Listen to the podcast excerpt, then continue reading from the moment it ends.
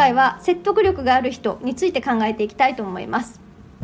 説得力がないというふうに感じてしまう要因っていうのは大きく2つかなというふうに思います。まあ、本質的な部分でいくと中身そのものということと実は中身が悪くないのに中身は悪くないのになんかなんとなくその人が出しているこう振る舞いですね。空気感によって説得力がないように感じてしまう。そんなことがあるのではないかと思います。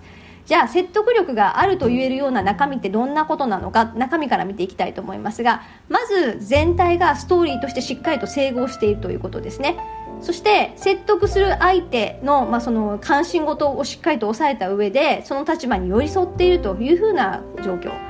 さらに論理展開が明確であるということですよね。論理が飛躍してるっていうことになってたりなってないとかあと因果関係がなんかおかしいよみたいなことになってないだったりとか、まあ、正しくそこが抑えられてるということ。それから必要な事実ファクトが抑えられてる。そんなところも重要です。そしてさらに相手の立場に立ってさまざまな気にするであろう視点というのが抑えられている。そんなところがま中身という点では注意すべき点だと思います。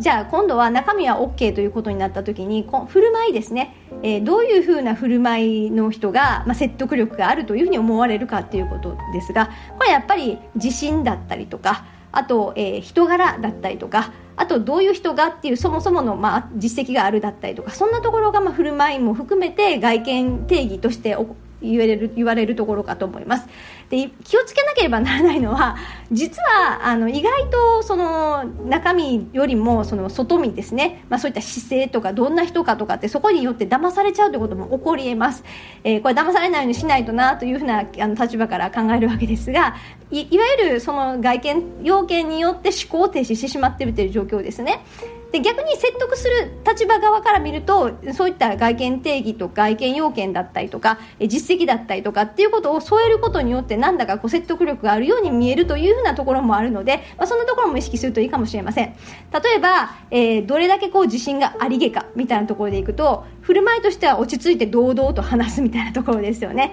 なんか話し方っていうところがすごく大事っていうこと。それから醸し出す人柄柔らかい雰囲気だったりとかそんなところなんかもあると思いますそしてやっぱり実績圧倒的な実績があったらなんかそれだけである一部の人はこう思考停止して信頼できる人だと思ってしまうかもしれないので、まあ、そんなところも含めてですね、まあ、騙される側にしても、まあ、騙す側っていうと言い方が悪いですが、えー、少しあのそんなところでプラスアルファをこうなんか説得力を増そうというところの立場としても、まあ、両方意識するといいのではないかと思います。じゃあ今度説得力を高める方法という観点から考える時にどういうことをやっていくかということですがまず何よりも大事なのは今の話ですね。まず自分の、えー、自分というものをちゃんと理解するってことが重要だと思います。もし仮にこう説得力がないという場面があるとすると中身そのものの問題なのかあるいは振る舞いとかの問題なのかどっちなのかってことですね。で中身そのもの本質的な中身の問題ということであれば、えー、次のようなことを意識するといいと思います。大きく4つかなと思いますがまず説得したい相手についてちゃんと理解するってことですね。相手の情報を得る関心事だったりとか、えー、日常風景だったりとかそんなところをしっかりと抑えましょうということ。2つ目はこれはもう毎回で申し訳ないんですがやはり論理思考力大事ですということで、えー、最低限根拠それから結論その関係をちゃんと明確にするそんなところも重要です。そして3つ目は、えー、情報収集をしっかりとするということで、えー、相手の関心事に沿って、えー、必要な情報をちゃんとそこに、え入れるためにもそもそもの収集をちゃんとするってことですね。そして、え相手から突っ込まれるポイントを作らないためにも視野をしっかりと広げるということで相手が一体どういうところまで、え実際に、えっと、こう関心を持っているのか説得というか、まあ、話を必要としているのかそんなところを見るということですね。そしてあとは、えー、振る舞いのところで、うん、よくあるのは自信なさげに見えちゃうとか、えー、なんだかこう自分の言い方の癖で上から目線のように聞こえちゃうとか感じ悪いとかそんなところがあるかもしれませんのでなかなかこの辺りは自分では気づけないので誰かからフィードバックもらうというようなところが大事かと思います。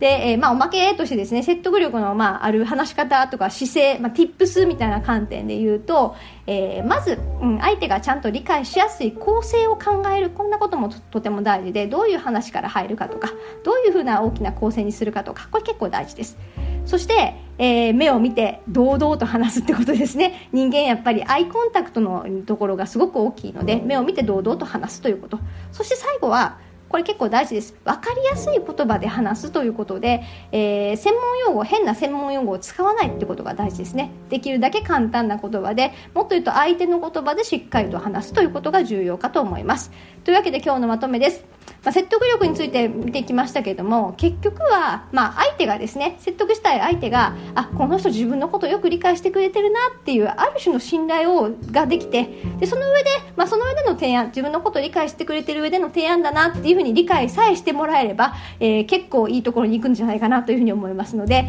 えー、説得力がないなっていう自覚がある方は一体どこがまずいのかそんなところから考えてみましょう。今日は以上です。